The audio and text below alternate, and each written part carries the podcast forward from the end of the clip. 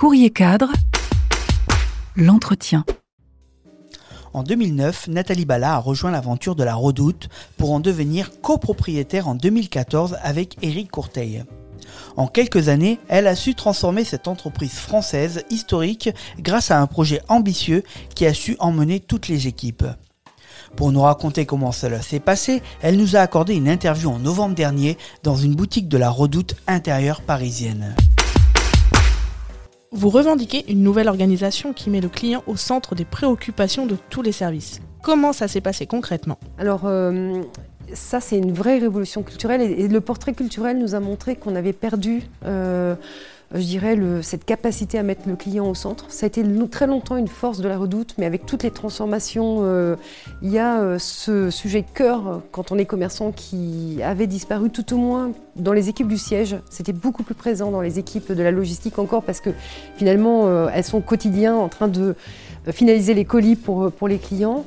Et donc ça, ça a été un, énorme travail hein, euh, pour se réapproprier finalement euh, le client et euh, dans un nouvel univers qui est le digital.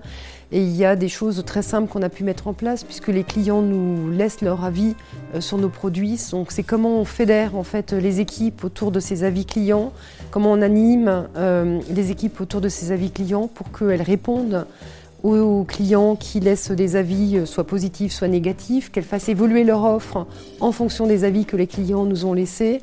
Et de même, en fait, sur toute la partie euh, service euh, logistique, hein, on avait pris une décision assez structurante dans notre projet, c'était d'investir 50 millions dans un nouvel entrepôt logistique pour justement servir nos clients beaucoup plus rapidement.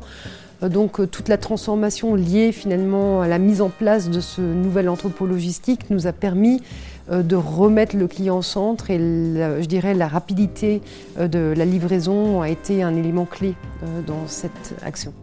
Quel est le secret d'une bonne transformation? Je pense qu'il faut qu'il y ait un projet et une vision extrêmement claire. simple, facile à comprendre, facile à comprendre en interne, facile à comprendre en externe.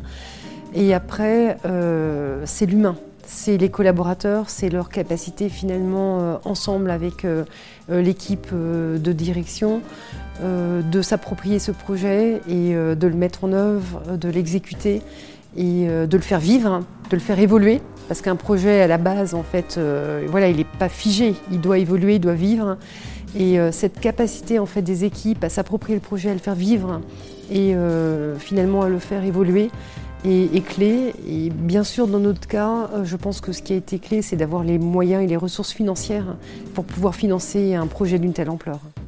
Auriez-vous pu transformer la redoute sans les 500 millions d'euros de Kering? Non, ça aurait été impossible. Impossible parce que voilà, on avait euh, cette nécessité d'investir dans un nouveau centre logistique automatisé pour servir plus rapidement nos clients. Et donc, euh, il y avait un impact social important.